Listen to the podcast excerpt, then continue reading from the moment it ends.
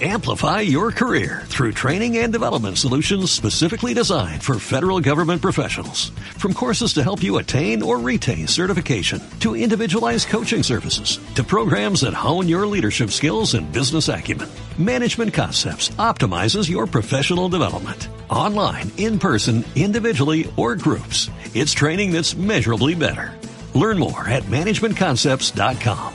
That's managementconcepts.com.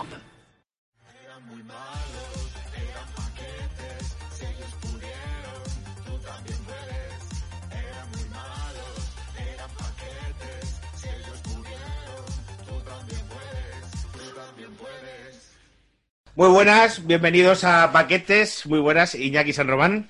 Muy buenas, ¿cómo, cómo estás? Aquí Muy otra vez con mi, con mi cámara HD. Con tu fondo. sí, es que se te ve muy bien. Es que. Se ve eh, muy bueno, bien. Es verdad que me han dicho en comentarios que, que claro, que, que mucha cámara HD, pero que al final si pongo un fondo se jode el invento, y es verdad. O sea, no es que quiera fardar de otra vez de Enkibilal, sino que tengo que preparar el fondo bien, porque ahora mismo el, el fondo no le hace justicia. Es que no, 1080p. no sé si te has dado cuenta, David Mosquera, que es ya un, un clásico en Paquetes, que Iñaki se le ve mucho mejor. Sí. Sí, sí, se le ve. Exactamente te digo, en 1080 HD. Lo cual es peligroso por, la- por los poros de la piel, pero a David también se le ve mejor porque se ha afeitado y se ha cambiado el look. Sí, sí, sí. Los que lo estáis viendo por YouTube lo, lo podréis ver. O sea que... Claro. La Los cuarentena, uno va cambiando. Los que no estén viendo esto y estén escuchando por iVoox, David lleva una pinta que en España sería de hace 15 años con una diadema tipo macaco. Macaco All the People Moving, ¿sabes? Es de la época. Es de, ese Es de la época de- del hueco, de macaco, de Sí, todo. de cuando íbamos a la universidad, eh, a tercero de Exactamente. periodismo y hacíamos diábolos. Y yo tengo un amigo, Pepón, que Fuentes, que dice que de joven le gustaba una tía que jugaba al diablo y le gustaba por eso. Y que ahora de mayor se siente muy sucio. Dice, ¿cómo me podía gustar una tía? Porque jugase bien al diablo. Bueno, pues éramos así. Cada vez tiene sus Em, cosas. Quiero hacer un off topic muy rápido antes de empezar, que es que hoy me he dado cuenta de una cosa, a ver qué os parece, que es que ya no se usa la palabra metrosexual y que fue como una palabra. He caído. Esa palabra se usaba, ¿no os acordáis que se usaba mucho Hombre, metrosexual? pero se usaba muchísimo. Muchísimo, pero como muy poco tiempo y desapareció. Pues ahora que lo dices, sí, ya se me había olvidado, pero es verdad que fue una cosa como que todo el mundo hablaba y en cuanto un hombre se echaba una crema, o sea, yo qué sé, o se limpiaba, se pasaba un bastoncillo por la oreja y es como, ¿qué pasa? ¿Que eres metrosexual de eso? Siempre ponían a Beckham como ejemplo, era en plan, ay, que los hombres se lavan. Claro, claro, claro. Yo es que creo que eso se, claro, se ha normalizado. Entonces ya ha dejado de ser, ya ha dejado de ser así, ¿no? De hecho, ahora todos los futbolistas serían ese, ese, ese canon, ¿no? De, de metrosexual, ¿no? No lo sé, porque metrosexual era guapo y tal, pero es que, eh, pues tú, claro, que eres de Osasuna, lo tienes muy presente. Ahora hay muchos futbolistas que parecen que han salido de la cárcel, y en Osasuna pasa mucho.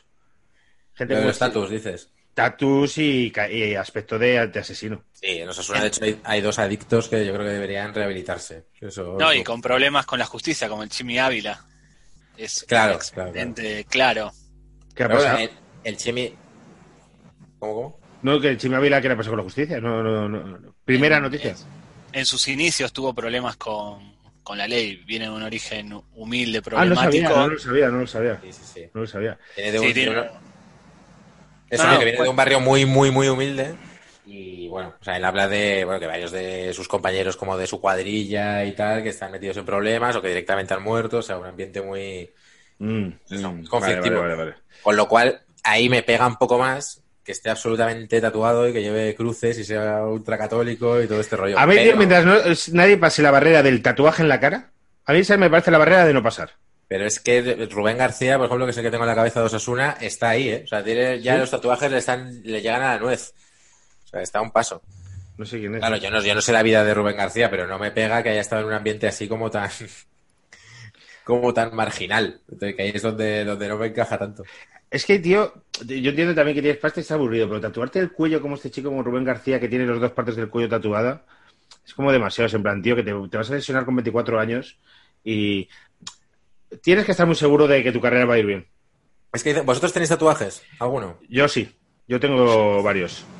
Yo tengo, es, es, es, por ejemplo, esta clave, no sé si lo veis, que es como una bobina de cine antiguo. Luego tengo aquí la luna de Melier, antigua, pero en una versión, y luego en más partes del cuerpo. Como ci- No tengo. cinéfilo, ¿eh? Sí, sí, sí. Y luego tengo una clave de sol. Mira, tío, voy a contar una cosa que no la saben eh, ni mis amigos, ni mi madre, ni mi novia, la sabe desde hace poco. Tengo una clave sol en la pierna muy grande, no la voy a enseñar, pero me cubre parte de la pierna. Y yo soy consciente de que está al revés. Porque el tío que me hizo el tatu la dibujó y pegó la clave de sol. Ostras. Y tengo la clave de sol al revés en la pierna. No- bueno, la voy a enseñar para la gente de YouTube. A ver si así se ve. No, no sé si se ve. A ver, a ver si se ve. Bueno. Esto es una clave de sol, toda en la pierna. A ver. Que estamos aquí haciendo algo, ¿se ve? Sí, Ahora. poco, pero sí. Bueno, es un sin Dios. El caso es que tengo un tatuaje, pues, vaya forma de empezar más topic. Y está al revés. Y yo sé que está al revés, pero no quiero pensar que está al revés, porque sé que tengo una, una cosa que está mal dibujada en mi cuerpo muy grande. Bueno, Porque- pero al verla en el espejo está no, ok, así que no no se ve en el espejo, no se ve en el espejo, solo me veo un poquito cuando me siento a cagar, como la postura me veo un poquito en la esquina, pero es que justo el gemelo yo no me lo veo mucho. A ver, eso tiene un mensaje o algo en plan de que la música tú la entiendes de otra manera o que ves las cosas desde otra perspectiva o algo así. Eso siempre se le puede justificar. Joder, pues... Pero No, os, lo, es- os lo preguntaba porque dicen, yo, yo no tengo ninguno, pero dicen que, que una vez que te tatúas cosas como que es una cosa un poquito adictiva, que ya buscas el siguiente, el siguiente, o sea, que te metes en ese mundo, cada vez te atrae más y acaba gente pues, como Sergio Ramos o como estos que estamos hablando, como Rubén García. Eh, Me propuse nombrar en todos los programas en los que aparezca a Marcelo Tinelli, es como una cosa. Si buscan la hija de Marcelo Tinelli, Candelaria Tinelli, van a ver eh, cómo está completamente tatuada. De hecho, ya no tiene tatuajes, sino que tiene tinta negra en el cuello y en el, en el cuerpo. Me acordé de ti el otro día, David, tío. Ay, mira, estoy viendo si tiene tatuajes en la cara y todo. Madre mía, qué mamarracho. Totalmente, de El hecho, otro de día porque ha salido un libro de los Rodríguez, la biografía de los Rodríguez. Tengo muchas ganas de pillarlo. Eh, y habla, y leí una entrevista con Calamaro en Voz Populi, que es un medio eh, de dudosa rigurosidad, pero bueno, era una entrevista de Víctor Lenore. Y hablaba de, de un periodista que le había ayudado a llegar a Madrid y tal, y hablaba del Tinelli este, que digo, hostia, es claro, este es el que nos, nos habló David de que compró el Badajoz y a todo, eh, todo aquello. Está en todo, todos los últimos años de Argentina están conectados con Marcelo Tinelli. Es así. Joder, que tiene tatuajes, bueno, pues para los paquetes es. Es guapísima la chica, pero la gente que nos escuche, que busquen a Candelaria Tinelli, es una chica muy guapa, no, no quiero sonar con esto desagradable y tal, pero tiene el cuello eh, completamente, el 90% de su cuello negro, verde, que le llega hasta la barbilla, hasta donde a mí me llega la barba, eh, por, por ejemplo, y a mí me parece una cosa bastante desagradable. A mí no me gusta, me parece feo, sí. A mí, y, bueno, y tiene tatuada una patilla, tiene como la, la patilla tatuada. Madre mía, tío. Eso es, es que tienes dinero y estás aburrido. Bueno, vamos a empezar con el fútbol, porque si no, la gente dirá. Ahora es cuando llega el momento de empieza en el minuto tal. Empieza a ponerlo, empieza a minuto tal. David Bosquera, especial eh, Vilardo. Carlos, Carlos Vilardo, ¿verdad? Carlos Salvador Vilar. Carlos Salvador Vilardo, que eh, yo siempre, no sé si te pasa a ti, Iñaki, que no lo hemos visto mucho, tiene una imagen de este tipo de una forma, y cuando hicimos el especial Maradona, dijo David, "Ch, cuidado, Claro. Don, don Carlos Vilardo. Y dijimos, ¿cómo que Don Carlos Vilardo? Entonces vamos a hacer eh, dos programas, como hemos hecho los anteriores con los seleccionadores, más cortos, pero los vamos a separar en dos, que son más digeribles, porque últimamente lo que dijimos el día de Iñaki y yo, que pensamos que los programas son muy largos y la gente no llega hasta el final, porque vamos... Y aquí viene David. Más cortos en teoría, porque luego, a ver, a ver si no se nos va la olla. David, eh, eh, Carlos Vilardo, empieza, empieza a contarnos. Carlos Vilardo es uno de los personajes o de las personas más importantes de la historia del fútbol argentino. De hecho, eh, ustedes conocerán la, la, pole- la- la polémica entre el menotismo y el bilardismo, como dos maneras de entender el fútbol que marcan la historia de Argentina. Que es un poco el mouriñismo y el guardiolismo. eh, Exactamente. ¿no? Sí, o tal, yo lo comparo más con lo de Brian Clough y Don Rivy en el Leeds y en el Derby County en aquella Vale, época. Tú, tú lo haces de forma así. que parezca que, que Pilotas Mogollón es súper culto y que nosotros no. No, no, no. El, bueno, no, si Bueno. quieren decirlo, vamos así. Pero el mourinismo, el mourinismo y el guardiolismo es más de una época de redes sociales, Sí. en lo que todo se amplifica y no, no se toma verdadera noción de lo que es. En Argentina, hablar de Menotti o de Bilardo es hablar de dos estilos que no, no se quedan solo en el fútbol, sino que también van a, a estilos de vida, tienen que ver con el día a día de cada persona. Y está más empatado, la- no es como Mourinho o Guardiola, que está muy claro quién es el bueno y quién es el, y quién es el genio de los dos. En Bilardo Benotti habría más duda. podríamos decir. Sí, en, en cuanto a Mourinho y Guardiola igual, eh, es, es también tiene mucho de cada uno. No te va, no te va a entrar, no te va a entrar. No, te, no sé por dónde quieres ir tú, pero David es un tío objetivo y no te va a entrar. Es uno se ve reflejado en Menotti o en Bilardo o en Mourinho o en Guardiola, en ese tipo de, de rivalidades, uno se ve reflejado con cada uno, como Messi, Cristiano Ronaldo y demás. Mm. Eh, no, no estoy de acuerdo, porque Messi y Cristiano Ronaldo la rivalidad la poníamos nosotros. Ellos, ellos, o sea, jugaban bien, pero no era como Messi Guardiola. O sea, como Guardiola Bueno. y Mourinho. Ellos pues se llevaban, parecía que se llevaban bien, pues coincidían, se daban la mano. Es una buena observación, es una buena observación porque no hay una rivalidad personal como sí la hay en el caso de Brian Clough y Don Ribby y de Bilardo y Menotti, que sí hay una rivalidad personal que supera lo del fútbol.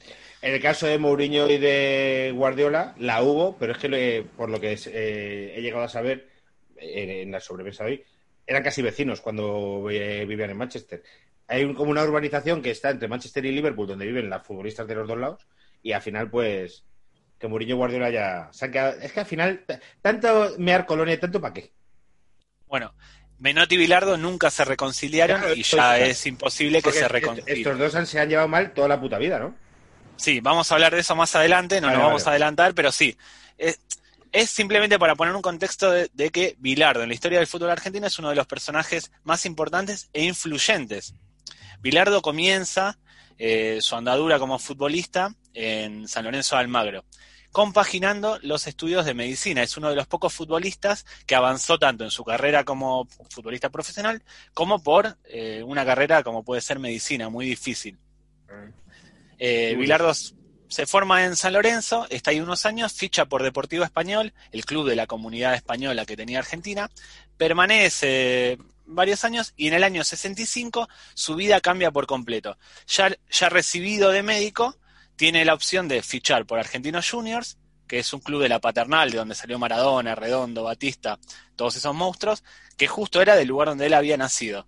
Tenía la opción de fichar por Argentinos o de fichar por Estudiante de La Plata, un equipo de, de la provincia de Buenos Aires, de hecho La Plata es la capital de la provincia de Buenos Aires, que quedaba lejos de su casa, pero tenía esa opción. La idea de él era jugar un año más, él tenía 25, 26 años, quería jugar un año más, retirarse, o sea, juntar el dinero, retirarse y poner un consultorio eh, para atender a, a sus vecinos ahí en la paternal. Él se especializó en ginecología. Eso es lo que te iba a decir, que era ginecólogo, además, ¿no? Se sacó la especialidad. Exactamente. Sacó la, él, eh, general- su carrera la hizo, eh, de hecho entrenaba en las clínicas que hacía, en las guardias que hacía, entrenaba.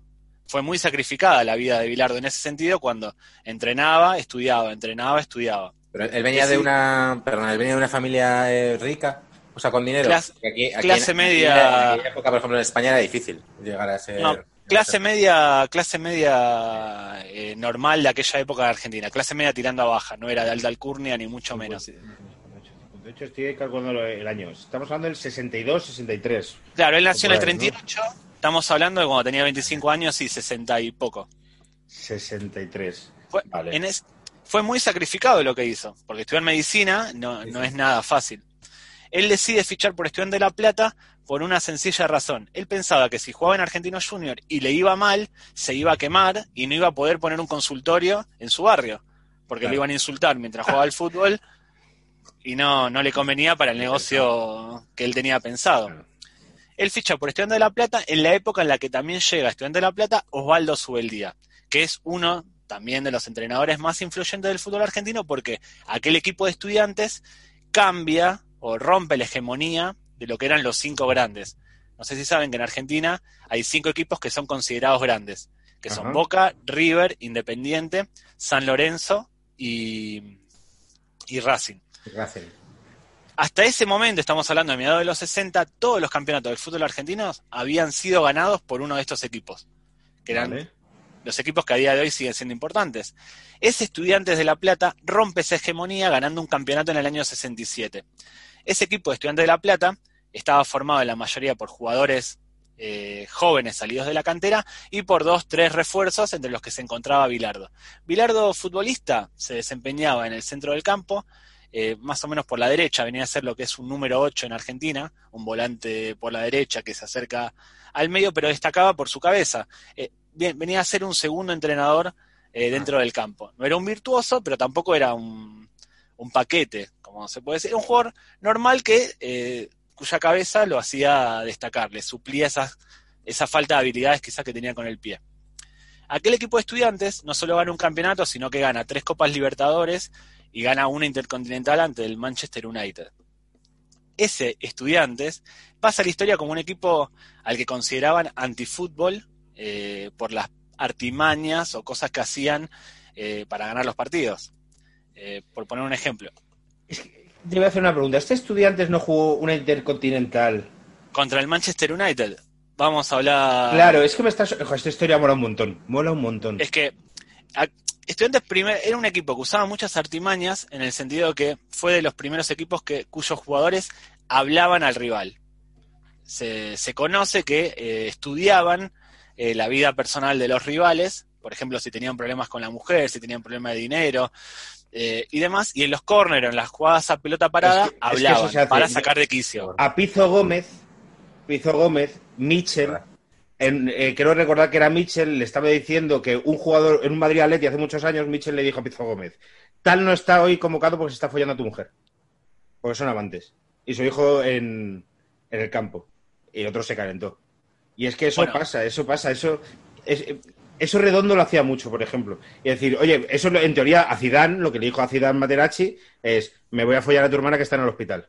Bueno, pero hoy en día, o en el caso de Materazzi era uno, hay uno o dos jugadores. Y ya, que qué buena gente ha puesto una cara de. Eso no se hace. Hombre. Tienes que ver tu cara, tío, cuando hablamos esto de. Todo, iba mal, pero ya lo del hospital ya ha sido como demasiado. Y yo trabajo en ¿eh? pero esto ha sido demasiado. Sabo Milosevic a Sergio Ramos, antes del Mundial 2006, lo amenazó con romperle el cuello. En un Osasuna Real Madrid se acercó a Sergio Ramos, ah, dijo que le iba a romper el cuello le dijo, te voy a romper el cuello, te voy a dejar sin mundial, antes del mundial 2006. Efectivamente, sí, sí, sí. Ahora, los estudiantes eran, estaba orquestado, era una estrategia que tenía la, mayor parte de los jugadores de Estudiantes de La Plata a, hablarle al rival. De hecho, se informaban de dónde vivían eh, los jugadores para decir, pasé por tu casa y vi que tu mujer estaba entrando tal persona para estar con tu mujer. Esa es una de las cosas que hacían. Otra de las cosas que hacían, eh, esto lo leí hace poco en una entrevista, un árbitro, un árbitro de aquella época, cuenta que en un córner lo vio a Bilardo con el puño cerrado. Se acercó a Bilardo y le dijo, abrí la mano. Bilardo abrió la mano y tenía tierra. Era para echársela en la cara al, al arquero. El, árbitro le preguntó, ¿para qué es eso? Y Bilardo dijo, no, es una cábala que tengo. Cábala en Argentina es una de esas cosas que dan suerte y Bilardo es muy amigo de, las cábalas. A lo largo de su carrera, voy a contar varias historias que tienen que ver con eso. De hecho, cuando estudiaba medicina, él tenía la cábala de tomar siempre el mismo vagón del metro. Sí, porque le iba bien. En el momento que le iba mal algo de un examen o alguna práctica o algo, cambiaba de vagón y repetía el ritual hasta son muy los argentinos muy supersticiosos porque Simeone también es muy de... Sí, de hecho, muchas de esas cosas nacen con Bilardo. O sea, nacen con Bilardo no, pero se popularizan con Bilardo porque Bilardo es... El Coco Basile también. El Coco Basile que dirigió el Atlético de Madrid es uno de los entrenadores más supersticiosos que hay. Tiene muchas historias de cábala. Pero Bilardo las tenía al punto de la enfermedad, al punto de la obsesión. Lo voy a ir contando, van a ver que hay algunas que son eh, alucinantes. Eh, pero ese estudiantes, aparte de hablar, se empleaba con dureza, jugaban al límite del reglamento y por eso les decían antifútbol. Si había que cortar una falta, un, contraataque en la mitad de cancha con una falta, lo hacían. Además, estudiaban mucho las pelotas paradas. Era un equipo que se caracterizaba por ser de los primeros que empezó a preparar las, jugadas de, balón parado y sacaban mucha ventaja de eso. Eh, también fueron de los primeros en utilizar en exceso el fuera de juego algo que en la medida de los 60 no se practicaba. Y muchos equipos siempre quedaban en fuera de juego, siempre quedaban en fuera de juego, siempre quedaban en fuera de juego, y empezaron a decir que estudiante no solo era antifútbol, sino que era un equipo de laboratorio. Porque, claro, tenían todo tan estudiado que chocaba con esa cultura, esa tradición argentina de jugar al fútbol. Acá contextualizo en Argentina, hasta los 60, 70, la forma de jugar típica de la Argentina, así como los brasileros tienen una forma de jugar típica, o los españoles aquello de la furia. La forma de jugar típica se llamaba la nuestra, y era una forma de jugar como puede ser la de Riquelmo el burrito Ortega, de tener la pelota, de pausar, de ir para un lado, pisar, de ir para otro lado. Aquello de la furia española hizo mucho daño al fútbol español durante, durante muchos tiempos. Siempre se nuestra- recordaba, claro, se recordaba la medalla de plata que ganaron en Amberes en el año 1920, aquello de a mí Sabino, que desarrollo, la furia, los La cojones y legión, tal. a mí la legión. Eso- y eso hizo mucho daño al fútbol español porque siempre era la testiculina, los huevos, los somos más hombres y tal. Hasta que se cambió eso, no ganamos nada. Bueno, le pasó, le, nada, le pasó a Argentina con su nuestra, con la nuestra, esa forma de jugar de potrero, de tanguera, o como se quiera decir. Le pasó también a Brasil, que de hecho Brasil hasta el Mundial 94 estaba con, quería ganar el Mundial jugando con alegría y en su modo. Y llegó Parreira y se ganó el Mundial 94 jugando con tres tribotes defensivos. A Maciño, Mauro Silva, Mauro Silva y Dunga. Dunga. Y Dunga, joder, Era algo, de hecho se lo criticó mucho hasta que ganaron el Mundial. claro. pero esa, esa etiqueta de la, de la forma de jugar de un equipo siempre perjudica. Aquel, aquel Estudiantes eh, chocaba contra esa tradición del fútbol argentino porque no solo estaba orientado a jugar, porque tenía jugadores muy buenos, como el padre de la Brujita Verón, que es uno de los mejores jugadores Sí, de, sí. de la época, Juan Ramón Verón, eh, sino que además usaban el reglamento, usaban el fuera de juego, que era algo que no, no- se utilizaba en Sudamérica, y Estudiantes fue de los primeros en hacerlo. Y además, además, para ganar la Copa Libertadores, competición que ganó tres veces, tres veces ganó Estudiantes la Copa Libertadores, 68, 69, 70, la Copa Libertadores no es como la Copa Europa o la Champions League, es una copa que es muy difícil ganar. Sobre todo en esa época, porque los partidos visitantes son realmente partidos visitantes, con peleas, escupitajos, agresiones, piñas, sin, o sea, golpes sin balón. Es, mu- es una forma muy complicada de jugar y Estudiantes la agarró, la hizo suya y terminó consagrándose. El creador de todo esto dices que es Osvaldo Zubeldía. Que yo no lo Osvaldo. Su- Osvaldo Subeldía, Bien, uno de los mejores, uno de los entrenadores más influyentes también de la historia del fútbol argentino. Era muy simple, no se complicaba y aprovechaba este tipo de, de tácticas. De hecho, en un programa de televisión lo llevan, Osvaldo, cuando era entrenador de estudiantes, eh, se pone a explicar en la televisión cómo contrarrestar la táctica del fuera de juego. Bilardo, cuando, la, la historia es muy conocida, Bilardo cuando ve eso se pone loco. Llega el otro día Osvaldo Subeldía y le dice, no, no, no, pero qué, ¿por qué estás haciendo eso? Porque no, cagamos, o sea, no vas a descubrir Que nuestro desvelas truco. el secreto, ¿no? Y Osvaldo Subeldía le dijo, lo hice a propósito, así los rivales me obligan a pensar algo nuevo. O sea, eh, Sí, Es terrible. No lo hizo a propósito y luego dijo la frase todo guapa. no, no, no, eh, lo hizo a propósito, era un tipo, ya te digo, implementó Ya, eh, algo que apenas se Es que utilizaba. a veces hablamos de. Pues hay gente que mola mucho. Alguien que dice esa frase es un tío que mola mucho. Osvaldo Yo no, no lo conocía, estoy buscando y por la foto, o sea, es como claramente el, el jefe de Cobra Kai. O sea, es el jefe de los malos. O sea, tiene un gesto así como. es de la época, arrugado, agre- agresivo, recio, duro. O sea, me, me lo imagino, me lo imagino. pero lo escuchas, lo escuchas hablar y nada que ver, es de la época de los Elenio Herrera, de, es de esa época de los 60, donde el Toto Lorenzo, otro, pero es de esa época de los 60, de esos entrenadores que en Sudamérica trajeron métodos europeos y, abrieron un poco el horizonte a las posibilidades que tenía el fútbol. De no ser por tipos como Osvaldo Subeldía, el fútbol argentino todavía seguiría en eso de la nuestra, en el toqueteo y demás. Y Bilardo, esa anécdota también refleja su forma de pensar. Bilardo siempre dijo que lo importante era ganar. Por eso se lo acusa de antifútbol o Claro. demás. Pero se tiene que entender bien ese, lo, lo importante es ganar. También por poner un poco de contexto, que a lo mejor no tiene que ver, es. Estamos hablando de una época en la que Argentina es un país mucho más rico que muchos países de Europa. Totalmente. Mucho más rico. Es decir, yo tengo de antepasados, mis, eh, los abuelos de mi madre, los dos, fueron a Sudamérica a trabajar. Y Argentina era un país mucho más rico. O sea, y el fútbol allí, y allí se pagaban sueldos, y traer jugadores no era tan fácil. Y. Bueno, esto quiero decir, para entender el contexto socio, socioeconómico, también ayuda a entender de- cómo era el fútbol de cada sitio. Y Argentina, pues era un sitio que no es como la gente, como no, no- no es como ahora. No, no, no. Había, además había jugadores muy importantes. Esa forma de jugar, no es que desmerezca la nuestra como forma de jugar, hacía que hubiera muchos jugadores muy buenos, como el padre de Verón, eh, Houseman, había muchos jugadores con mucha calidad en los pies. Lo que pasa que eh, solían pecar individualistas, de no jugar en equipo y demás, y eso hacía que Argentina en los campeonatos mundiales no destacara. De hecho, Argentina hasta ese momento acudía a los mundiales pensándose campeona, pensando que iba a ser campeona. Eh, También estamos hablando de una época, no sé cómo se llevaría eso en Argentina, en la que Uruguay ya había ganado dos mundiales y en la que Sí. Argentina no había ganado ninguno mundial. Un uruguayo te va a decir dos mundiales, no, cuatro, porque se cuentan los Juegos Olímpicos del 24 y del 28 Claro. como campeonatos del mundo no oficiales. ¿Por qué? ¿No te jode? No, no, es, eh, no son oficiales, pero de están Euro- como la Copa de considerados. Europa de Madrid. Anda, ¿qué tendrá que ver eso? La Copa de Europa del Madrid ahora. De, Voló un cuchillo. Esta ha sido por Valveter, si es que no. Sí, sí, sí. digo. Las de blanco y negro, la de los De fascistas. blanco y las de Franco. Bueno, pues continúa, David. por favor. Eh, ese estudiante, Las, como las- las ánforas que decían a, a un periodista. Las ánforas esas que hay en el Bernabéu. igual Iñaki, eh, no quiero tirar una lanza a favor del Real Madrid, pero creo que en la época color, solo considerando Hombre, la claro, color, tiene sí, eh, sí. como Sí, más que el Barcelona. sí, 7-5, 7-5. En la es este. Lo que pasa sí, es que Iñaki es buena gente y cuando va a malmeter no le sale. O no está acostumbrado. es- No, hombre, es, es por día del clásico, pero hombre, discutir al Madrid en Champions es, es demasiado para mí. Ahí está para mí. Ese estudiantes decía, eh, fíjense lo importante, la gesta de ganar tres Copas Libertadores consecutivas, que hasta ese momento solo Independiente y Racing habían ganado una Copa Libertadores. Boca y River no tenían ninguna. Para que vean la importancia de esa gesta. Boca hoy tiene seis, River tiene cuatro, pero en el momento que Estudiantes fue tricampeón, no tenía ninguna. O sea, un equipo de los considera es como que el Deportivo ganase la Champions antes que el Barcelona o el Real Madrid. Es como algo raro.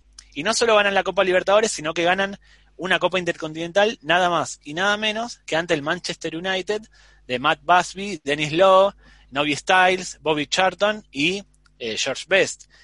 Al, George- al Manchester de George Best, que había sido elegido mejor jugador en, en esos tiempos. Es muy curioso, ese partido se juega a la ida, en aquel momento la Copa Intercontinental era importante. Vuelta, se- era, sí, era ida y vuelta y era muy importante. No era como ahora que es un mundial en el que juegan equipos japoneses, africanos, Ujú. lo que fuera. Jugaban el mejor de Sudamérica y el mejor de Europa.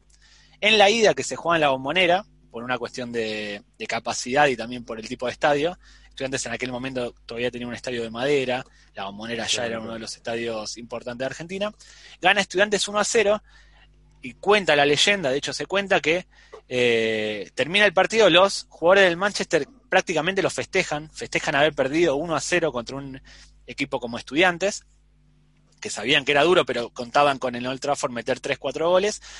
Estudiantes se retiran como diciendo, ¿por qué están festejando si perdieron? Esa mentalidad que tenía Suelía, Bilardo y demás de, si perdieron, ¿qué están festejando si pierden? Acá tiene que festejar el que gana. Y los estudiantes estaban contrariados hasta que Bilardo dijo, no, pará, ganamos 1 a 0, allá no nos van a ganar.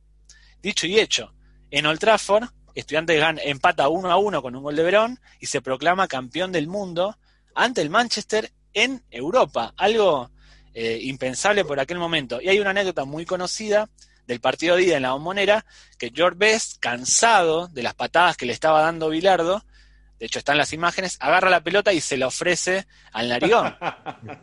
Como diciendo, bueno, toma. En ese partido expulsan a Novi Styles y en la vuelta en Old Trafford expulsan a George Best, si no me equivoco, precisamente por reaccionar a ese tipo de juego que tenía Estudiante de La Plata. Era un equipo muy incómodo para jugar. Tenemos que hacer Iñaki un día un programa de George Best. De George Best. Yo soy súper fan de George Best. Tiene una historia muy guay. Súper autodestructiva y muy, muy, muy guay. Muy, muy guay. Porque para no sepa, con 26 años este tío prácticamente ya no está para jugar al fútbol. 26, 27 años.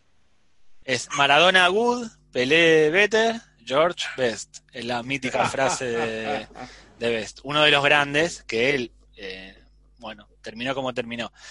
Eh, hay otra intercon- intercontinental que juega estudiantes al año siguiente contra el Milan eh, de Gianni Rivera. Sí. Creo que me hables de esa porque he visto fotos de gente Sí, ensangrentada. tío. Bueno, Sí, a eso, Sí, sí, es que yo A he eso hace poco por, el- por mi programa que no pudimos poner, pues se veía muy mal. Y la historia, bueno, David, contalo. A eso voy. En, en Italia, el Milan gana 3 a 1.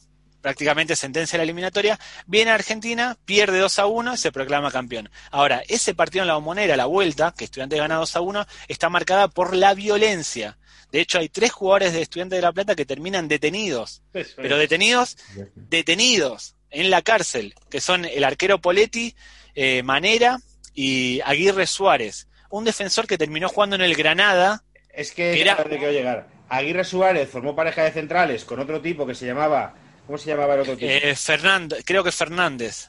González, un paraguayo, Fernández Rodríguez. Y era una eh, pareja centrales que a Amancio le reventaron. Y luego Amancio, esto me lo contaba a mí, lo contaba, cuando el Real Madrid iba a jugar a Granada, no iba. Porque Sí, le es estuvo un año sin jugar al fútbol. Porque eran asesinos. y era- nunca se recuperó. Amancio nunca se recuperó. Sí, sí. No sé cuál fue de los dos, que le pegó una hostia. No, no, fue el, para, fue el paraguayo, creo que era Rodríguez Fernández, no quiero mentir, pero de hecho, eh, él dice que se le hizo fama de duro, pero que el que pegaba era Aguirre Suárez. Joder. Y si uno, ve las, uno conoce la historia de Aguirre Suárez, se da cuenta que sí, fue él el que le enseñó a pegar al otro central. Pero en ese partido, Aguirre Suárez, eh, Poletti Fernández. y... Pero es que en esa época, eh, esto daría por otro programa. Eh, Panadero Díaz, en el Atlético de Madrid, ese eliminatoria hace contra el CT de Glasgow, que a Johnston le revienta. Goyo Benito del Real Madrid, Tarzán Migueli, que había unos defensas centrales que no son los de ahora, había otro, era otro fútbol. Estudiante fue el mejor en ese tipo de fútbol porque lo entendió antes que otros equipos. Es como, vamos a salvar la distancia. Mourinho entendió que la única forma que tenía de ganarle al Barça era bajando al Barcelona al barro. Claro. Sabía que era la única forma que tenía para ganar. Y determinó más o menos funcionando. Aquel estudiante se entendió que la regla del juego en esa época para ganar la Copa Libertadores era pegar, era meter, era hacer todo, usar todo lo posible, todo lo que estuviera en el reglamento para, para ganar. Ese partido contra el Milan se le fue de las manos, porque no se le daba el resultado futbolístico y empezaron a pegar demasiado. Hay un, un argentino nacionalizado italiano que jugaba en el Milan con Bin, se apellidaba, terminó con la nariz rota porque Aguirre Suárez se la reventó. Antes que eso, el, el arquero Poletti la, lo había ido a pegar en el piso. Esos tres jugadores estudiantes terminan detenidos porque en aquel momento Argentina estaba bajo una dictadura, como tantas otras veces. y había, y había una ley, había una ley que decía que el jugador que hiciera lío en, la- en el terreno del juego, en la cancha, terminaba detenido. Un año antes de ese partido, Aguirre Suárez ya había estado detenido con el Coco Basile y otros dos jugadores por incidentes en un Racing Huracán. O sea, era algo habitual que si hacías algo tipo lo de Pepe a Casquero, que era en sentido figurado, tiene que ir detenido, bueno, en Argentina era literal, te llevaban detenido. O sea, que Aguirre el año anterior estaba en otro equipo, estaba en Racing Huracán. No, eh, perdón, en Estudiantes Racing quise decir. Pensaba que, pensaba que Estudiantes lo había visto en la cárcel, en otro equipo, y había dicho, "Ostras, tú eres el que necesitamos Podía eh, para en la defensa. Podía ser, podía ser. Eh, hiciste bien, pues me, me confundí con ese dato, pero sí, el Coco Basile era uno de los que también, Coco Basile también solía pegar, era uno de los que había terminado detenido. Ese partido contra el Milan es emblemático por el nivel de violencia. Hay también, en aquella época hay una anécdota que de hecho la estuve buscando en, eh, en mi archivo. Eh, Bilardo siempre cuenta que en un, amistoso estudiante de La Plata Pontevedra, en una gira que hizo estudiantes eh, en el 67, en el trofeo Luis Otero, eh, el partido terminó en empate, fueron a penales, terminó en empate, y como no había eso de tirar uno más cada uno, se decidió tirar una moneda. Bilardo la cuenta, y lo chequeé, es correcto, que le dijo al capitán de estudiantes, uno que se llamaba Malvernat, le dijo, cuando el árbitro tire la moneda, cuando caiga, te tirás arriba de la moneda y nosotros salimos festejando. No importa lo que pase con la moneda. El árbitro tiró la moneda, los estudiantes se abalanzaron sobre la moneda y festejaron para llevarse la copa y un premio que había por aquel entonces que era de 100 mil pesetas. Yo busqué las crónicas de aquel día, la crónica de marca supera la anécdota, porque la crónica de marca dice que se esperaba estudiantes con ansias, o sea, los, los, los que fueron a Pasarón, creo que era el estadio por aquel entonces del Pontevedra, esperaban ver un equipo campeón de América, un equipo eh, con jugadores emblemáticos y demás. De hecho, habían repartido cromos o tarjetas de los futbolistas antes del partido. Pero a los pocos minutos ya vieron que como que no tenía mucha ganas de jugar estudiantes y se dedicaron a tirar pelotas afuera, a hacer faltas, a poner el partido en su, llevarlo a su, a su nivel. Los, los aficionados cuando empezaron a ver eso empezaron a romper las tarjetas, lo dice la crónica, rompían las tarjetas, se las tiraban y los insultaban. A ellos poco o nada le importaban porque lo que querían era ganar y querían el premio. Cuando, cuando vas a hacer un bolo, un bolo que no te apetece mucho. Exactamente. Esa era la mentalidad de aquel estudiante. Querían ganar eh, a cualquier, de cualquier manera. Y les funcionaba, hay que decir que les funcionaba. Repito, aquello antifútbol, eh, si bien es cierto que se empleaban con dureza, tiraban tierra a los rivales, se dice también que pinchaban con alfileres, lo que es mentira, pero se dice, eh, lo hacían el resto de los equipos. Lo que pasa es que Estudiantes lo hacía mejor y estaba entrenado para eso. Y además empezó a sacar ventaja, como dije antes, de la pelota parada y del fuera de juego, algo que no hacía nadie, y ahí tuvo ventaja.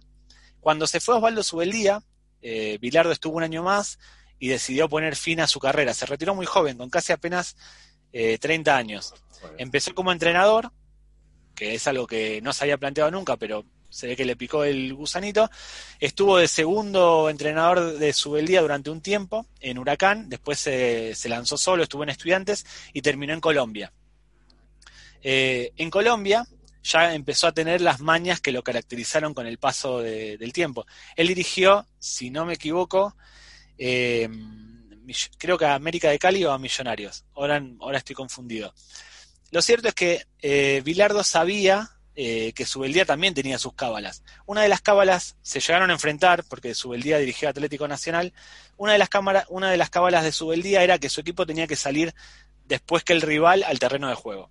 Bilardo, en un partido que se jugaba en la clasificación una Copa Libertadores, alumno contra maestro, conocía esa táctica. Pero claro, no le podía decir salí antes, no, no tenía una forma de que Subeldía saliera antes. ¿Qué hizo Bilardo? Habló con su equipo y organizó la entrega de una placa de homenaje a Subeldía, por lo que Subeldía y su equipo tuvo que salir antes al terreno de juego Esas cosas me flipan. ¿Qué- qué- y term- esto lo, lo repitió años después, eh, ya está, en los 2000, en su, durante su última etapa como entrenador, él tenía una cábala que le funcionó, eh, estaba en estudiantes, Bilardo ya mayor, un señor mayor, con poco pelo ya, en sus últimos momentos como entrenador. La cábala de él era, cuando el equipo rival salía por el túnel, cruzarse, pasar corriendo y cruzarse por el medio de los jugadores. Y ha- hay un programa que le hizo ese seguimiento durante varios partidos hasta que el otro equipo se, enteraron y dijeron, no, no vamos a dejar que pase por el medio porque vamos a romperle la cábala. Porque romper la cábala supera tener una cábala. Como- ¿Qué hizo Bilardo? O sea, intentó hacerlo y se le pusieron delante. No lo dejaban pasar, no lo dejaban pasar. Y Bilardo, estamos hablando de una persona de 65, 70 años en ese momento, con una sonrisa de un, ni- de un niño de 5 años, los, los regateó, se fue corriendo y se lo ve corriendo, riéndose como un niño y como diciendo, lo conseguí. Es algo muy curioso. Esto de Bilardo, de estas cábalas, hay muchísimas. A mí me encanta. Qué curioso, macho. Bueno, eh, Bilardo está en Colombia, entrena, se enfrenta a su beldía a su maestro, dirige a la selección colombiana y vuelve a Argentina para dirigir eh, a principios de los 80 a estudiantes, a un equipo de estudiantes que saca campeón. Es el único campeonato a nivel de clubs que consigue Bilardo. Y acá voy también con la, la fama de antifútbol que tiene. Aquel equipo de estudiantes que sale campeón eh, después del Boca de Maradona, del Ferro de, de sale campeón estudiantes, justo antes de agarrar la selección en el 83 aquel estudiantes jugaba con tres números 10. O sea, cuando se dice que Bilardo es defensivo, no se considera que Bilardo a lo largo de su historia, a lo largo de los equipos que dirigió, no hacía planteamientos defensivos. No, no, no, no tenía una vocación de, plantea- de no salir a jugar los partidos. Jugar con tres números 10 es algo osado que no hizo ni Menotti, ni Guardiola, ni, otros, ni cualquier otro entrenador. Yo no recuerdo un equipo que jugara con tres números 10. ¿Ustedes sí? No. No, no, o sea, con, tres puntas te refieres, o tres segundos. Exactamente, con, no con tres centrocampistas como Xavi ni esta, sino con tres media puntas. puntas, pues Brasil en el Ah. 70, ¿no? Dicen que jugaba, bueno, jugaba con cinco delanteros. Sí, bueno, pero pasa que todos los brasileños son media puntas delanteros. En esa época eran todos. Bueno, Hasta el arquero, el arquero jugaba mejor de lo que atajaba. Que jugase a posta así, no. Pero el. Real Madrid de Florentino en los últimos 15 años ha habido temporadas con tantos mediapuntas. Pero, Ha habido que pero no salió campeón. Pero no salió campeón. Claro. Oye, y. Kuma- y Koeman ahora lo está intentando, porque a veces mete a Griezmann, Coutinho y Messi, lo que pasa es que mete media puntas de medio izquierdo, media puntas de delantero. No, Bueno. no los hace funcionar.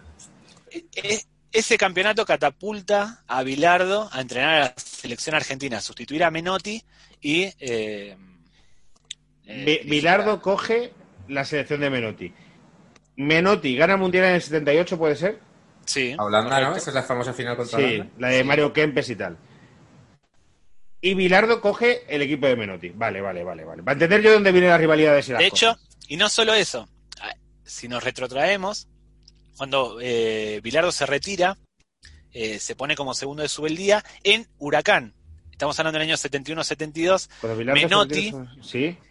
Es, eh, son los entrenadores anteriores al equipo que Menotti hace ser campeón eh, del fútbol argentino, Huracán, que ustedes Vale. habrán escuchado hablar a capa de ese Huracán, que tenía a René Houseman, a Brindisi, que fue entrenador del español. Intento no escuchar a Capa mucho porque, aparte que no escucho Bueno. mucho donde trabaja, pero que Es durito, ¿eh? Ese huracán del 73 es el paradigma del menotismo. Porque es Hablaremos de del Bil- Bilardo Menotti en el siguiente programa en el que viene David Mosquera. los- Exacto. Pero bueno, ese... ese Cebo, ¿eh? El cebo, el cebo de Mediaset, ¿eh? Está... Yo me, lo ha enseñado mi Iñaki, ¿eh? En los cebos. Esto, esto, Hay que dejarlo. Es que eh, en Mediaset, desde ya, eh, con Ana Rosa ya están cebando lo de la noche. Total, total. Y luego se ceban a rosa. O sea, es todo como un ciclo de ceba. Es todo el rato estás viviendo en quiero vivir después. Claro, claro. Entonces, Claro, y nunca llega. Es la zanahoria del futuro que nunca Sí, llega sí, y nos hace estar activos. pero Bien, lo, enten- lo entendieron. en el siguiente paquetes, o no sé si en el siguiente, si metemos uno en el medio, David Mosquera nos va a hablar de la rivalidad bien entre Bilardo y Menotti. Perdona que te corte, pero es que, que tenía que cebar esto. Bien. Bueno, pero dicho eso, eh, ya la primera es que Menotti sustituye a Subeldía Vale. y a Bilardo y hace jugar Huracán de una forma, eh, entre comillas, maravillosa. Los que lo vieron jugar dijeron que era uno, de- fue uno de los grandes equipos argentinos porque jugaba bien, le importaba más el- la estética que el resultado y además consiguieron resultados. Pero Bilardo reemplaza también a, reemplaza a Menotti en la selección argentina. Ahí empieza la pelea, que lo vamos a hablar después, ahí empieza la gran pelea. Lo primero que hace Bilardo cuando llega a la selección argentina es decir que su capitán va a ser Diego Armando Maradona, que ya estaba eh, comenzando a explotar, si es que Claro. si necesitó explotar. Una Siempre duda, David, antes de que empieces. Argentina venía de ganar en el 78, pero en el 82 Eso, eso, como, bueno. en esta, como en esta segunda, porque entonces había como dos eh, fases de grupos, ¿no? Eh, sí, Creo llegó a la segunda. fase. Sí, llega a la segunda fase de grupos que era muy difícil, quedó eliminada con Brasil y con Italia, eh, dos- eh, una de las mejores Brasil de todos los tiempos, Italia que terminó siendo campeón, porque le va mal en la primera ronda, compartió, perdió con Bélgica, eh, le ganó a El Salvador y creo que le ganó a Hungría o empató con Hungría y se vio obligada a ir por ese lado de la llave. Ajá. Aquel- Pero que no fue un ridículo de una cosa, pues yo qué sé, pues tipo lo La España, primera fase ganó sí. y después ya se veía que, la, que era una generación, lo que sea, y, y cayó con estrépito. No cayó No, con fueron, llegaron, llegaron candidatos totales. La eliminación fue, eh, entre comillas, lógica porque ante los rivales que fue, Italia y Brasil, podías perder. No, no es un fracaso perder con aquellos equipos, pero sí caer en esa llave, porque le fue mal en Claro. la primera ronda.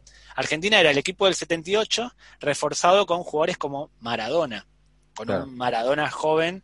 Eh, siempre se acusó a Menotti de relajar en demasía lo que era la concentración, de hecho viajaron las mujeres, fue como Argentina fue muy sobrada.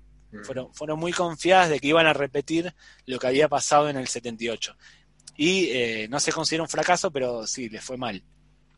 Bilardo llega con una especie de idea de enderezar el rumbo. Bilardo en ese momento ya era un entrenador que venía de ganar con estudiantes, pero eh, ya tenía la fama de ser un poco más táctico que Menotti. Eh, ya vamos a hablar después de Menotti, pero bueno, Menotti daba un poco más de libertad a los futbolistas. Bilardo llega y dice, Maradona va a ser mi capitán.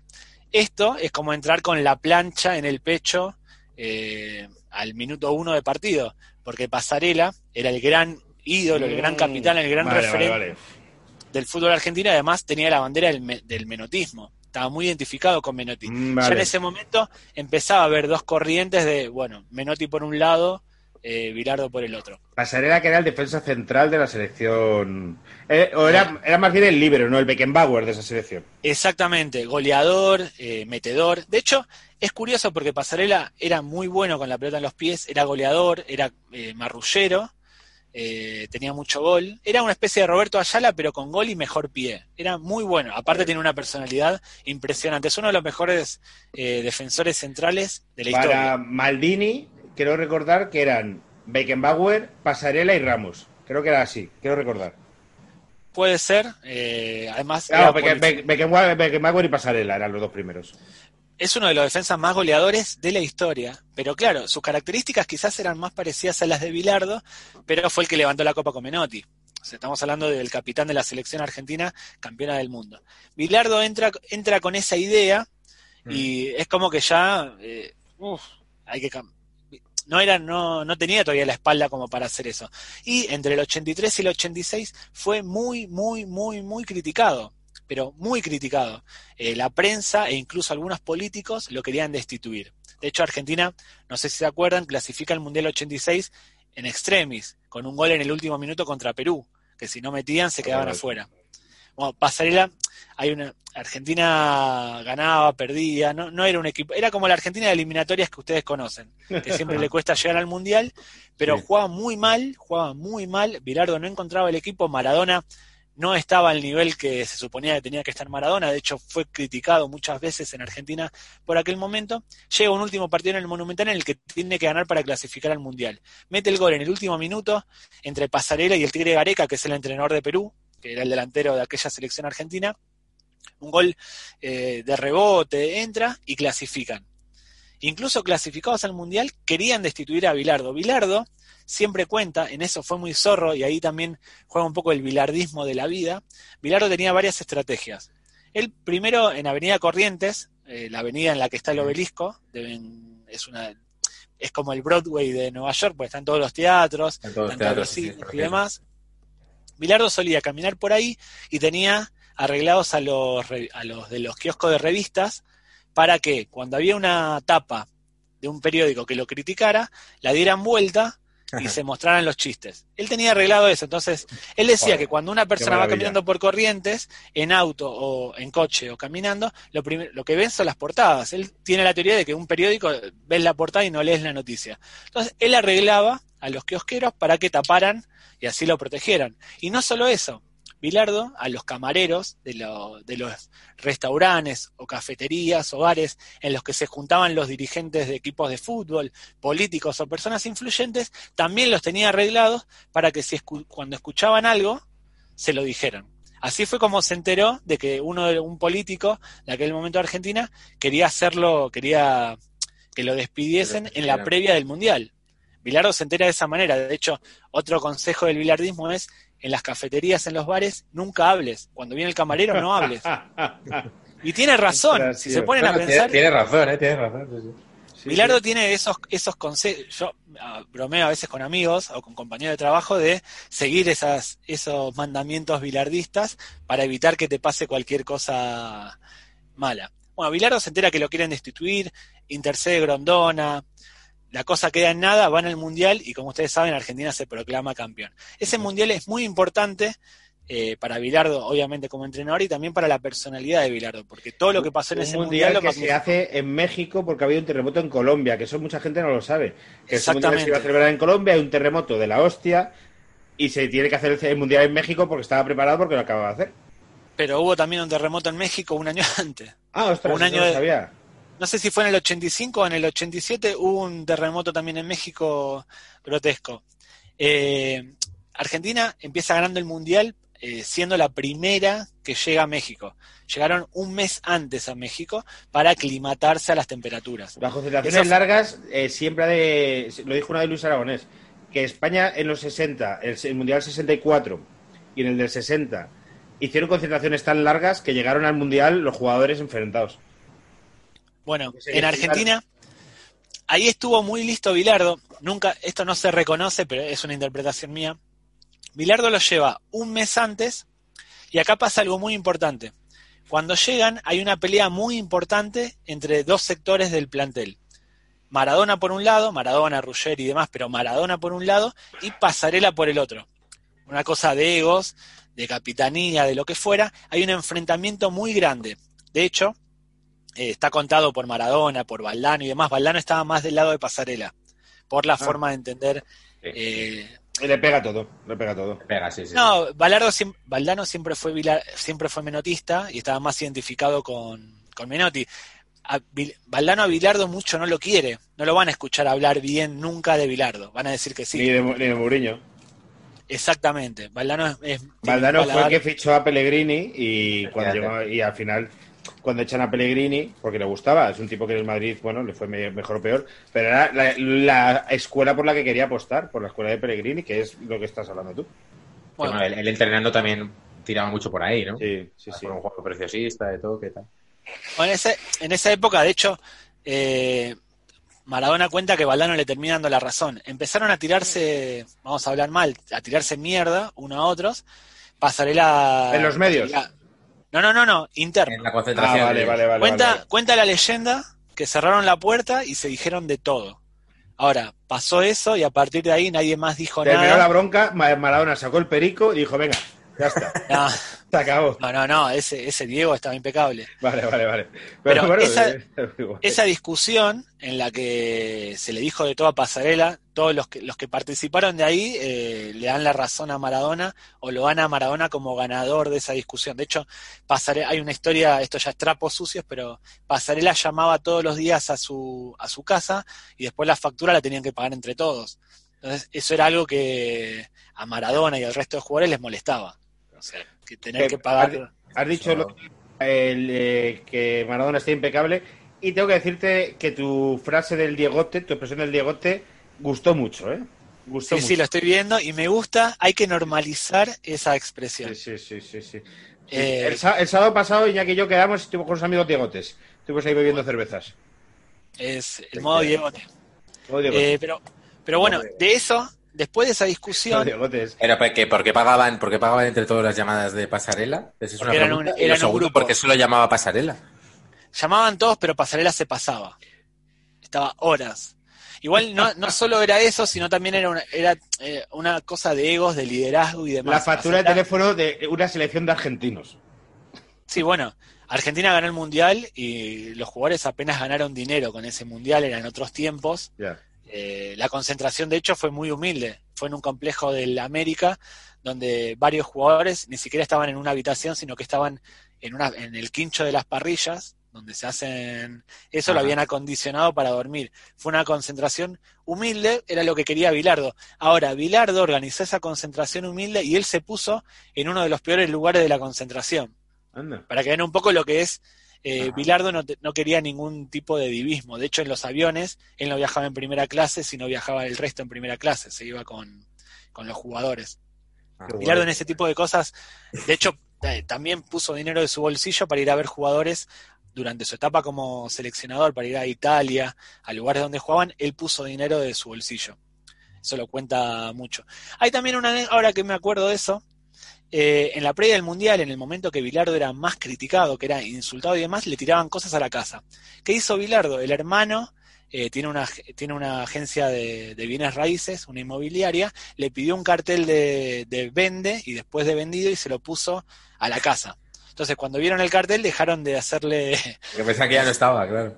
Exactamente otra de las cosas que Bilardo siempre está un paso adelante de, de otros. Oye, David, yo he oído una cosa de, que no sé si es una leyenda urbana, pero me la quiero creer porque me hace maravillosa, de esa concentración, y es que Bilardo llevaba, casi como dices que Menotti tenía la mano un poco más suelta, que Bilardo llevaba un poco de mano dura con las fiestas y con que salieran los jugadores. Eso más en el 90. Eso fue más en, pues igual anécdotas del 90, no lo sé, no sé, si- no sé si te la piso, pero eh, yo he leído una anécdota de que se fueron a una discoteca los jugadores y apareció Bilardo vestido de mujer. Eso, eso es más del 90.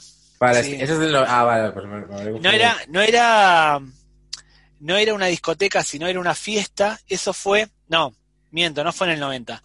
Me acordé. Eh, previo al Mundial 86 fueron a una provincia argentina que se llama Jujuy, a Tilcara. Tilcara, Ah, que es fue, en la altura. Bueno, fueron ahí en una gira que hubo varios jugadores que no terminaron yendo al Mundial. Bilardo quería ver cómo era la experiencia de estar en la altura, de entrenar, porque las condiciones eran Claro. muy parecidas a lo que se iban a encontrar en México. El Maradona no fue. Y eh, la concentración fue bastante larga, se hicieron conocidos en el pueblo y todo. Y en una fiesta que hubo, Bilardo, sí, no es que no lo dejara salir, pero él no quería que salieran porque había que entrenar, había que jugar y demás. Claro. Salí, les dio permiso para salir y en mitad de la fiesta se dieron cuenta que estaba Bilardo disfrazado de mujer viendo lo que estaban haciendo. Pero yo leí, bueno, esto me imagino que se habrá echado mogollón, También, pero también bailar seguro. Sí, la parte Pero de bailar que- seguramente. claro, que apareció vestido de mujer como para infiltrarse, en plan el espía, te voy a ver qué hacen estos, que luego me cuentan. Y he leído incluso que bailó con ellos, que los tíos Puede de ser. un poco aliñados, entonces que, que Bilardo En estuvo ahí plan, como... Esta abuela es un peligro o algo de esto, ¿no? Esta- La señora, la señora Dogfire de, de. Robin Williams. Pero esta sí, abuela, la verdad es que dice que efectivamente he leído que al final lo, lo pillaron. O sea, que al final- si hubiera acabado con, que al con final se tuvo en la que- cama de Maradona, habría sido el final. Es lo que te decir, que al final se tuvo que follar a Valdano. Eh, el Valdano tampoco estuvo. Lo que sí hay una leyenda Ahora urbana. ahí. Hay una leyenda urbana. Argentina no gana el mundial desde el 86, lo saben, que eh, dice que los jugadores argentinos prometieron en la capilla que había en Tilcara que si ganaban el mundial iban a ir a hacer una ofrenda. Ajá. como ir a Santiago, bueno, dijeron Sí. que iban a volver. Nunca volvieron y Ah. la leyenda dice que por eso Argentina nunca más ganó una Que Copa por Mundial. eso Higuaín falla los goles. Sí. Eh, También, toda la de- eso sí, la desmintieron. Bilardo la desmintió. De hecho, conociendo a Bilardo, que es un tipo tan cabulero, tan supersticioso, Es tan obsesivo, tan hubiera Y tal, de los Yus y tal, ostras, habría ido el día siguiente. hubiera sido el primero en ir. Hubiera obligado, porque Bilardo era muy de meter a todos en su locura. Eh, Estoy pensando que luego, en el 94, el seleccionador no era Pasarela. No, no, Coco Basile, otro cabulero. Vale, o sea, fue, ¿quién fue el que no llevó a Redondo por tener el pelo largo? Fue Basile. Pasarela. Ese fue pasarela. Pasarela. ¿Y ese en qué mundial fue? En el 98. Ah, En las el eliminatorias del Mundial 98. Vale, vale, vale. He mezclado, he mezclado, vale, en el 98, yo tenía 14 años, vale. Sí, yo recuerdo y que Redondo dijo, pues no me lo corto, o sea, pero por una cosa. Exacto. Sí, sí, a pasar. No es que no era un tema de cortar, Redondo lo dijo muchas veces, no era un tema de cortarse un pelo, no, dijo que, ¿cómo me, o sea, Claro. era un tema de, ¿por qué, me pedí- ¿por qué me pides que me corte el pelo? Es una tontería. Sí, sí, sí. sí. Batistuta se lo cortó, Bueno, y aún así no lo llevó durante mucho tiempo Pasarela. Pero bueno, Cabrón. Sí. Cosas del pelo, pues no te digo. Ah, pero época- ustedes no lo saben, o sea, pero Pasarela no, que, no quiso nunca a Batistuta, no lo quería en River, de hecho no sé si saben que Batistuta jugó medio año en River y Pasarela no lo ponía, no lo quería, se va a Boca, triunfa en Boca, mete goles en Boca y se termina yendo a Italia a jugar en la Fiorentina. Cuando asume Pasarela, juega los primeros partidos Batistuta, pero no le gustaba, Pasarela prefería, no sé, a Rambert, a Crespo, había otros nueve a los que a los que quería en su lugar. Batistuta se llevó a cortar el pelo, de hecho en el 96-97, si se fijan en videos y fotos de Maradona, Sí, sí, sí. está con el pelo corto el Bati. Después, obviamente, con un tipo te mete 20, 25 goles en Italia, Claro. ¿cómo no lo vas a llevar? Maradona siempre criticó a Pasarela, no solo por la reunión que tuvieron en el 86, sino por eso de hacerse el exquisito o el divino con la estética de los jugadores o con decir que iba a empezar a hacer rinoscopía en la selección. La rinoscopía para detectar si se drogaban o no. Joder. Pasar- y- di, di, di. No, que no sabía lo que era, te iba a preguntar. Y que, o sea, eso es. Es para detectar si hay rastros de cocaína. Vale. Eh, pas- Vale, vale. Maradona siempre dice, Pasarela se, ha- se hacía el fino, se hace el fino, pero cuando él concentraba ponía mierda en los picaportes de las puertas para hacer bromas en las concentraciones. Madre mía. Y a- eh, estamos hablando de no puedes tener esa doble moral de cuando tú eras jugador, tenías pelo largo, tenías la barba sin afeitar, eras marrullero, eras sucio y después vender una imagen de tipo correcto. De, de no llevar un jugador por el pelo es una locura. Pasarela, este está muy loco, ¿no? Bueno, después de la discusión o de la reunión de vestuario, hay una portada en el gráfico que salen Maradona y Pasarela, los dos con sombrero mexicano, como para decir todo está bien. De cara a la galería, todo estaba bien. Y ustedes dirán, no me suena haber visto jugar a Pasarela en el Mundial 86. De hecho, el que jugaba en su posición fue el Tata Brown, que hablamos alguna vez de él, que en la final se rompe, se rompe el hombro y se hace un agujero en la camiseta para jugar enyesado y no salir. Mete un gol en la final, de hecho, el Tata. Eh, Pasarela no juega. ¿Por qué? Porque le agarra una, una gastroenteritis, un- esto que por Ay. tomar agua mexicana o lo que Ay, fuera, Bidones de agua. A eso también iba. Ahí Eh, este por Pasarela la pasa muy mal. Pasarela, solo decir que es el segundo defensa que más goles ha metido en la historia del fútbol, solo detrás de Ronald Koeman. Ojo a eso. ¿Qué me dices? Ronald Koeman Ahí- es el primero. Vamos a hacer el, el off topic de eh, anécdotas que no vienen a cuento pero que pegan. Pasarela ter- terminó su carrera con 99 goles. Eh, Lo debes estar viendo ahí delante. Sí. Su último partido, en su último partido jugaba River Boca y mete un gol de falta, de tiro libre. Si están, busquen en YouTube eh, Pasarela Boca tiro libre en 1989-90, mete el gol de tiro libre y el árbitro se lo anula. Sin manera, o sea, sin sentido se lo anula. Lo que era el gol 100 de Pasarela queda mal anulado y en ese partido lo expulsan. O sea que el árbitro le tenía un poco de ganas, le anula lo que sería el gol 100, que era perfectamente válido en un River Boca, por mí mejor, siendo de Boca, me alegro de que se lo hayan anulado, pero totalmente injusto. Lo privaron de llegar a los 100 goles, una cifra que en un defensor es totalmente destacable y loable. sí, sí, Más, sí, claro. Además, metió muchos en Italia, en el calcio. Terminaba los campeonatos con 10 goles, 8 goles, 7 goles en los 80, lo que, vuelvo a decir, Pasarela es uno Pero- de los grandes defensores. Tiraba los penaltis. Penaltis, faltas y sobre Claro. todo destacaba por el juego aéreo. Claro, claro, Por eso decía que era como el ratón Ayala. Era un tipo además con una personalidad ganadora eh, terrible. Por eso también chocó con Maradona, no soportaba ser, eh, no ser el gallo o el macho dominante en, en la selección. Lo que estoy viendo fotos y me sorprende que era un defensa central muy pequeñito, ¿no? Como Ayala. O sea, Era- Cabrón, cabrón mide como yo, lo acabo de ver, 1,76. Y bueno, y cuatro centímetros más que yo, pero quiero decir que para ser Pero como Ayala, pues claro, es verdad que Ayala eh, no, no era nada alto, pero ¿cuánto saltaba Ayala? O sea, saltaba como un metro de repente. Por eso, Ayala debe andar en 1.74, por ahí, 1.73, 74, pero es bajo para jugar de central Claro. y para dominar como dominaba Ayala o como dominaba Pasarela. Ajá. Eh, Pasarela le agarra ese mal de- del intestino. Pasarela suele deslizar que fue una cosa de Bilardo, del médico de Bilardo, que más o menos lo drogaron para que no jugara, le pusieron algo en la comida para que no jugara, porque fue el único del plantel que le pasó eso. Maradona siempre cuenta, digo Maradona porque es del que más declaraciones hay, que todos tenían problemas intestinales, que todos pasaron por problemas intestinales porque en México en aquella época eh, parece ser que los extranjeros que iban a México tenían que llevarse su propia bebida o ser muy precavidos con eso, de no beber de un grifo y demás, porque al no estar acostumbrado te podías agarrar Ya, alguna ya, ya. infección. como, Desconozco, como cuando te vas a la playa en algunos sitios de España. Pero ¿cuál es tu teoría, David? ¿Tú te, ¿Tú te crees que fue una cosa del agua y tal? ¿O tú te crees que hubo mano negra ahí? vuelvo a lo mismo. Bilardo, si no quisiera a Pasarela, no lo llevaba. Bilardo en ese sentido dejó afuera. Vamos a ir un poco para adelante. Eh, Valdano estaba retirado. ¿Se acuerdan que a Valdano le dio una hepatitis? Una hepatitis, sí. ¿Eh? se tuvo que retirar. Eh, ah, en la previa del Mundial 90, dos años antes, Valdano sin equipo, Bilardo le dice, eh, te necesito, ¿por qué no te pones a entrenar? ¿Por qué no te preparás? Y te llevo al Mundial. Valdano se entrena, juega un par de amistosos y justo antes del Mundial, en un amistoso medio como que tiene una molestia en el pie y Bilardo lo termina dejando afuera. O sea. Bilardo es un tipo que si tiene que ganar y para, para ganar necesita que Menotti haga tal cosa, Bilardo va a decir, bueno, dale, eh, acepto. O sea, lo más importante para Bilardo es ganar. No creo que a Pasarela, uno de los mejores futbolistas de Europa, lo quisiera dejar fuera por una cuestión de, de menotismo, de lo que fuera. Para mí se enfermó Pasarela y después le costó entrar. Después, hay quien dice que después cuando vio que el Tata Brown estaba en un nivel muy bueno y que no estaba garantizado ser titular, dijo, bueno, ya está, no juego. Yo no creo que Bilardo haya drogado a Pasarela. No tendría sentido. Rompe, rompe con, con la esencia del bilardismo. No lo, no lo hubiera llevado, o sea, Bilardo no le temblaba la mano para no llevar a un jugador que no. Menos a Maradona, no le temblaba la mano en, en nada. Sí, sí. Eh, Es más coherente, es menos divertido, pero es más coherente. Eso hay que Es, reconocerlo. es coherente.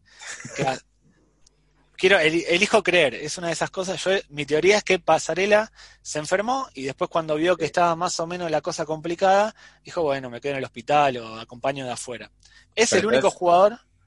Sí, no, que te iba a decir que, ento- que entonces, dando por buena esa, esa teoría, es de estos como golpes de, de mala suerte que se convierten en golpes de suerte, ¿no? Porque quizá el equipo... Hay muchos casos, hay muchos Claro. casos en el fútbol que, que pasa eso. Un jugador que no era tenido en cuenta como el Tata Brown. O sea, era el Tata Brown, para contextualizar, era del riñón de- era un riñón de Bilardo. Él en estudiantes, cuando salió campeón, lo tenía el Tata Brown y fue uno de los goleadores de aquel equipo siendo central. El Tata Brown era un tipo, era porque falleció hace un tiempo, Blessed, eh, era un tipo que no era Pasarela, no era Kuman, no era Beckenbauer, era un tipo que, que dejaba todo en el terreno de juego. Y además era muy obediente. Bilardo en ese sentido, eh, le gustaban los jugadores obedientes, vamos a hablar más tarde de esa, de esa mentalidad de Bilardo, le cumplía siempre, confiaba en él y bueno, una vez que lo tuvo, lo aprovechó.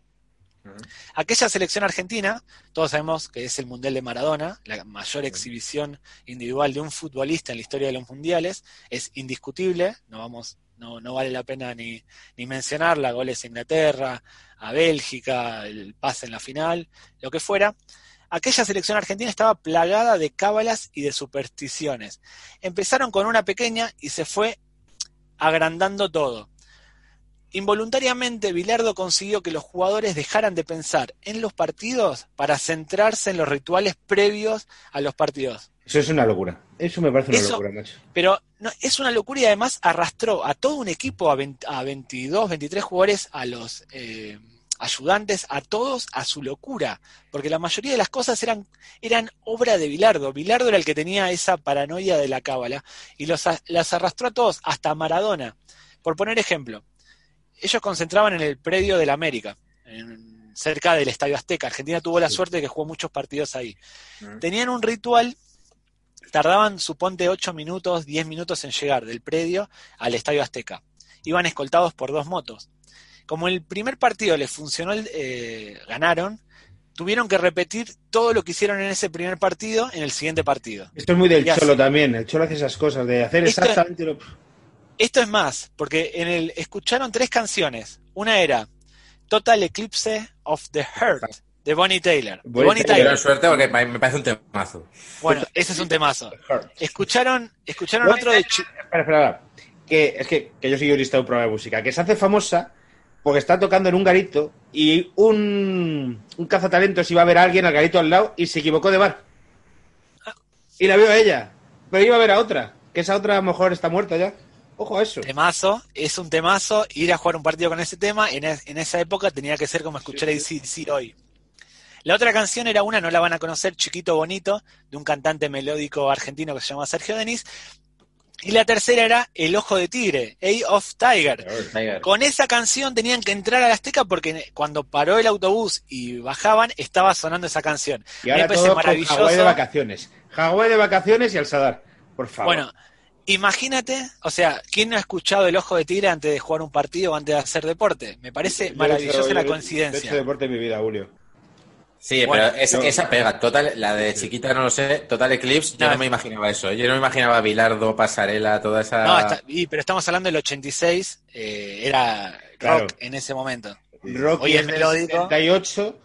Eye of the Tiger es de Rocky 2, debe ser del 82 No, o así, ¿no? no, no, no. Es Rocky 2 no, Rocky 3. 3. Bueno, pues Rocky 3.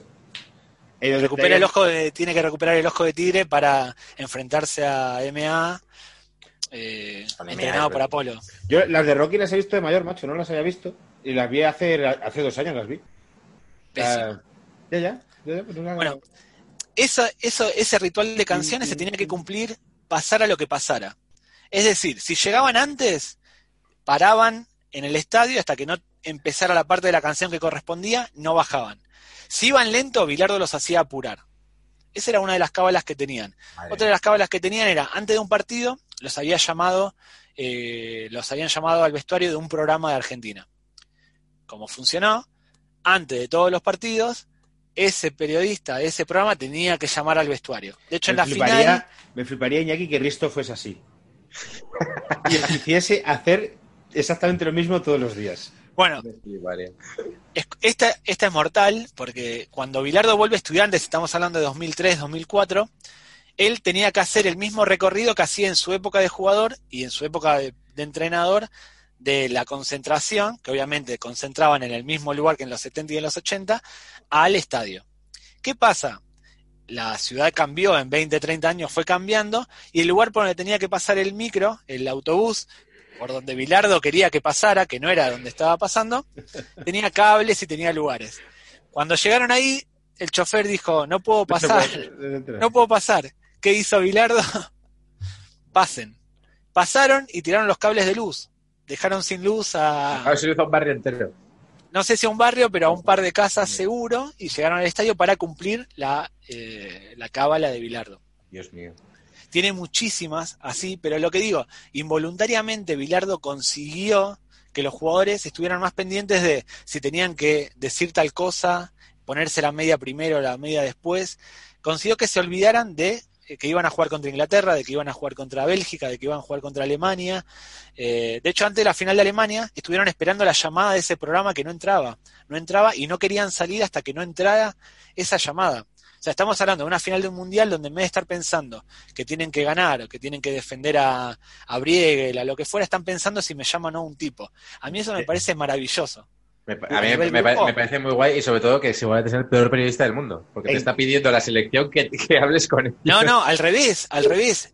En los primeros partidos coincidió que había llamado y que hicieron una entrevista y después ellos querían que lo llamara para cumplir el ritual, o sea, se convirtió Claro, en una claro, pero que ellos decían, llámanos a tal hora, supongo, ¿no? O, o nos, Sí, nos llamarás. Pero bueno, la distancia no entraba desde Argentina. Una, Claro, una- claro. una cosa, chicos. Creo que está llegando al momento de parar y seguir en el siguiente programa. Porque si no, vamos a hacer un programa de una hora y media y uno de media hora. ¿Qué Que David, con David se te pasa el tiempo aquí. Es que, es que me acabo de dar cuenta y pensaba que era media hora menos de lo que lleva. Bueno, yo no estuve mostrando mi pantorrilla al inicio del, Ah, ya, ya, es, que- es que programa. tengo, tengo unas piernas muy bonitas y, y- y yo se las niego a, a la gente. que mm, despedimos y pa- pa- para nosotros va a ser seguir, para vosotros va a ser esperar unos días. Pero Tres días, Menotti, Bilardo, tres días. dos estilos de vida. Sí, tres días, claro, pues cada tres O días. tres, o tres. Hay un tercer estilo de vida. Hay un tercer estilo de vida. David Mosquera. Y todavía no ha dicho lo de eh, Pelé inauguró con un chico. Debutó, con un pibe. debutó Debutó con un pibe. pibe, efectivamente. Y Todo esto gente- en el siguiente paquete. Nos despedimos, chavales. Hasta luego. Hasta luego.